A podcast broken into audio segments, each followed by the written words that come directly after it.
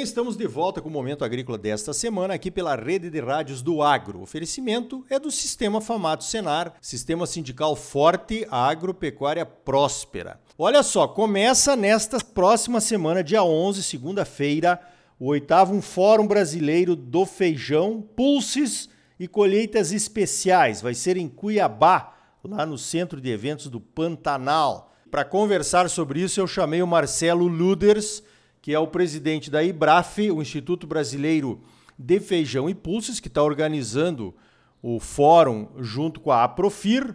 Marcelo, na abertura já tem um peso pesado aí da comunicação, Alexandre Garcia. que mais que tem de bom neste fórum, Marcelo? Bom dia. Bom dia, é, Arioli, um prazer estar conversando com você. Depois de dois anos, né, a gente postergando aí o fórum de Cuiabá, finalmente a gente vai conseguir ter esse fórum realmente um peso pesado já na entrada. A gente precisa, mais do que nunca, num ano como esse, buscar a maior quantidade possível de subsídios e informações né, sobre a condição política, a condição econômica, a visão de alguém que tem aí uma vida dedicada ao jornalismo e que tem uma visão muito peculiar da situação política, uma visão muito aguçada também da nossa economia agrícola. Por isso, Alexandre Garcia foi escolhido unanimemente aqui por eh, diversos produtores como uma figura que poderia abrir o evento. Positivo, sensacional. Agora, Marcelo, como é que está o mercado dos feijões e pulses, que é um mercado que tem muito a crescer aí nas exportações e até no mercado interno, mas como é que ficou esse mercado durante esses dois anos aí que você mencionou de pandemia e agora ainda culminando com a invasão lá da Ucrânia pela Rússia?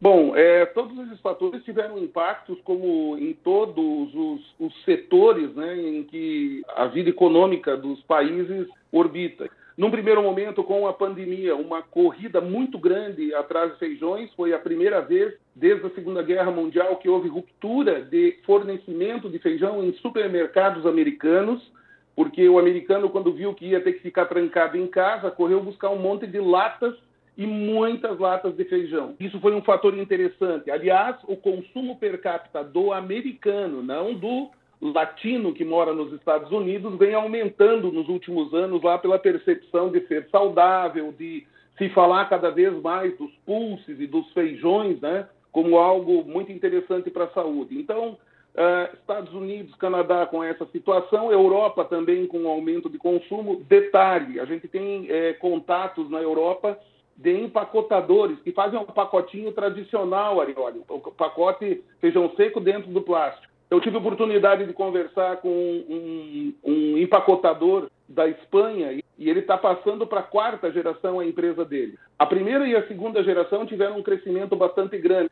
E agora, depois de mais ou menos uns 30 anos, eles estão tendo a possibilidade de ver o crescimento da venda do feijão empacotado seco na Europa, o que é um fator bastante interessante, além da pandemia.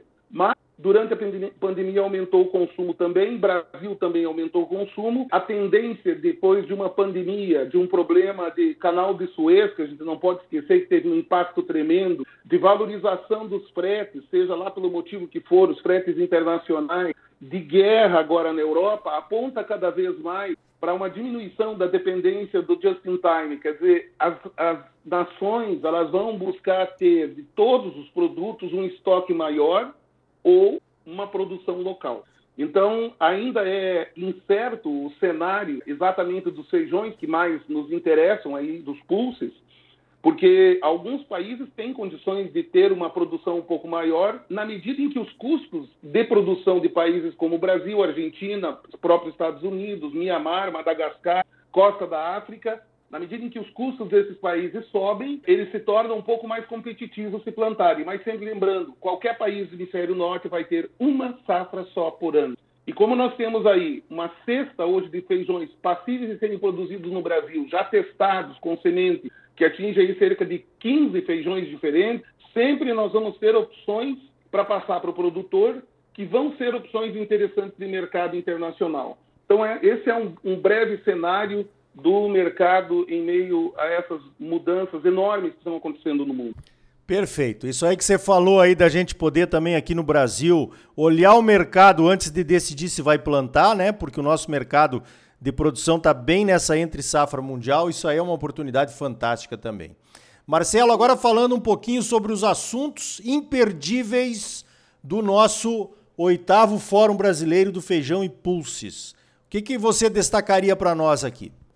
Eu acredito muito que nós devemos prestar muita atenção na palestra do dia 12 de abril pela manhã. Todas elas são fantásticas, mas o impacto que tem o clima, que o clima tem tido na produção mundial, eh, todos nós que estamos envolvidos na agricultura reconhecemos e sabemos, tá? Então, há clima para feijão, amendoim e gergelim? É a pergunta que o Luiz Carlos Molion, doutor Luiz Carlos Molion, experiente, inclusive analisando é, esse período que alguns encaram como uma mudança climática e que ele encara, e um grupo de pesquisadores encara como sendo um período, uma fase, né, que pode, pode ser alterada.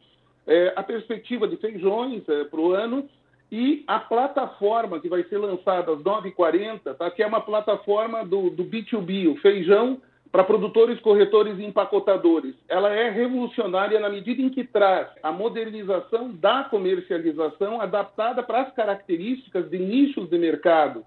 Né? Quando você compara um mercado de feijão, um mercado de chia, um mercado de gergelim, de painço, de linhaça, pipoca, né? você é, pode chamar esses mercados de nicho, apesar de serem grandes nichos de bilhões de dólares. Mas perto da soja, milho, algodão, são mercados menores.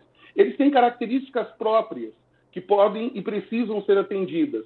Então, mais do que uma plataforma, como nós temos visto constantemente serem lançadas, divulgadas, aparecem e desaparecem, essa plataforma é fruto do desenvolvimento de pessoas de comercialização de produtos como o feijão e outros que são de nichos. Então, muito mais do que uma plataforma é, virtual, é uma plataforma com inteligência artificial para facilitar a negociação desses produtos, para a negociação de produtos com valor agregado, como o feijão é rastreado, por exemplo, como o feijão orgânico, que nós vamos ter um painel também no dia 13 sobre o crescimento da área de orgânicos, não é, a quantidade de produtores, mas produtores de tamanho maior conseguindo produzir orgânicos. A agricultura regenerativa vai ser tópico também. Acredito que esses tópicos eles são do dia a dia do produtor. Nós não estamos tratando aí de coisas que vão acontecer daqui 20 anos. É o amanhã, é o agora, é o que já está acontecendo. Depois nós vamos ter painéis de exportação voltados aí para os exportadores que vão estar presentes. A Apex está finalizando agora todo o desenho de um projeto que levou seis anos para nós desenharmos com a Apex para promover o gergelim em oito países e os feijões em oito países diferentes, utilizando os adidos agrícolas que o Brasil tem é, investido nessa forma de representar o país lá fora e outras tantas formas que nós podemos, de novo, utilizar a inteligência artificial para divulgar o Brasil lá fora é, na exportação.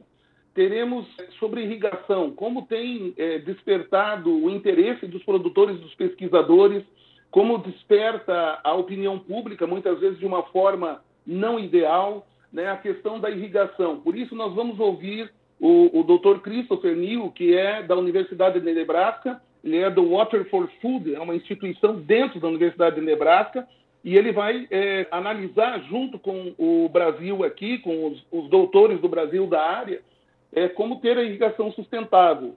Painéis muito interessantes, é, da, da questão da energia solar e, e a irrigação. E ah, o painel de tecnologia, é, onde a gente vai ter aí a apresentação de um leitor de, de a cor do feijão, por exemplo, é, analisar proteína, analisar resíduo, analisar, enfim, é, que é, são ferramentas aí também que estão sendo trazidas dessa área é, digital. O plant-based, né, a gente tem que levar em consideração, Arioli, que eh, o feijão virou uma matéria-prima para inúmeros produtos. Sim. Era só o feijão pronto com, com o temperinho da mãe em cima da mesa. E ele virou agora base para uma série de produtos, base para uh, alimentação mundial, base para a alimentação do ano 2050, base da carne vegetal. Precisamos entender isso aí, como é que vai funcionar. Muito interessante. Desculpe que eu disparei aqui, tá? Mas é que tem Segue o baile, assunto, né, segue o baile. Tá bom, hein? Tá ótimo. E aí, no, no dia 14 de abril, Cuiabá vai ter o privilégio de sediar o primeiro encontro latino-americano de amendoim e gergelim. Então, além de entender qual é a visão de um país como a Argentina, que é tradicional na produção de amendoim, que tem conhecimento é, científico foi evoluindo a, a, o plantio, né, a cultura do amendoim dentro da Argentina, você tem também análise de mercado e analisar como o amendoim se encaixa é, na produção brasileira, no solo brasileiro, é, como, por exemplo, do próprio Mato Grosso. Os investimentos que estão acontecendo e estão para acontecer, que são passíveis de vir a acontecer no Mato Grosso e também em outros estados do Brasil, para essas culturas como o amendoim, então baseado aí na parte é, tanto de, de pesquisa é, agronômica quanto de mercado que a gente vai ouvir e também do gergelim que é relativamente novo para nós. Então, o tamanho desse mercado, é, como andam as pesquisas pelo mundo, o que o Paraguai, que tem uma tradição de mais de 50 anos de produção de gergelim, o que, que ele tem a nos dizer, como é que eles veem esse mercado também. Então, é muito interessante essa oportunidade de oxigenar, de enriquecer aqui a discussão e as análises sobre o amendoim e o gergelim, né? porque é muito mais do que sair produzir. A gente sabe que no Brasil é, o que se planta dá, e depois que deu, o que, que a gente faz com esse produto? Quem são os importadores? Qual é a perspectiva de crescimento desses mercados do mundo? O que a geopolítica tem a ver com esses mercados todos, né? É, gergelim, amendoim são fontes de óleo também. Então, Ucrânia, que você perguntou, impacto direto em cima de pulses também. A Ucrânia é um grande produtor de ervilhas, lentilhas, abastece o mundo. O Mar Negro, enfim, toda aquela região ali é uma região de comércio muito forte de pulses. Isso tem um impacto direto é, no fornecimento de proteína vinda dos pulses. Então, se nós não temos a, a, a, ervilha abundantemente que eles produzem, nós temos proteína que substitui a proteína de ervilha que pode vir dos feijões.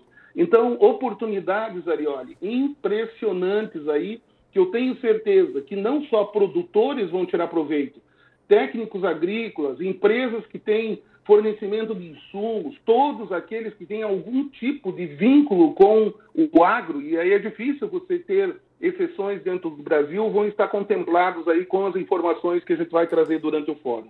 Positivo. Olha que programação completíssima aí do oitavo Fórum Brasileiro do Feijão, Pulses e Colheitas Especiais e do Encontro Latino-Americano do Amendoim e do Gergelim. Começa então dia 11, segunda-feira, né? no Centro de Eventos do Pantanal. Marcelo, parabéns aí pela iniciativa, parabéns pelo trabalho e mais uma vez obrigado pela tua participação aqui no Momento Agrícola. Foi um prazer, muito obrigado pelo espaço, Arioli. Vamos nos encontrar lá é, no dia 11 em Cuiabá, no Centro de Eventos Pantanal. Muito obrigado, Arioli. Então tá aí. Muitas oportunidades realmente para o agro do Brasil em tempos de geopolítica fervilhante pelo mundo afora. No próximo bloco, os diplomatas que visitaram Mato Grosso contam o que viram por aqui. Imperdível o nosso próximo bloco: Sistema Famato Senar. Mobilização total para garantir um agro cada vez mais forte em Mato Grosso. É bom para os produtores, mas é muito melhor para o nosso estado e para a nossa população. Não saia daí, voltamos em seguida com mais Momento Agrícola para você.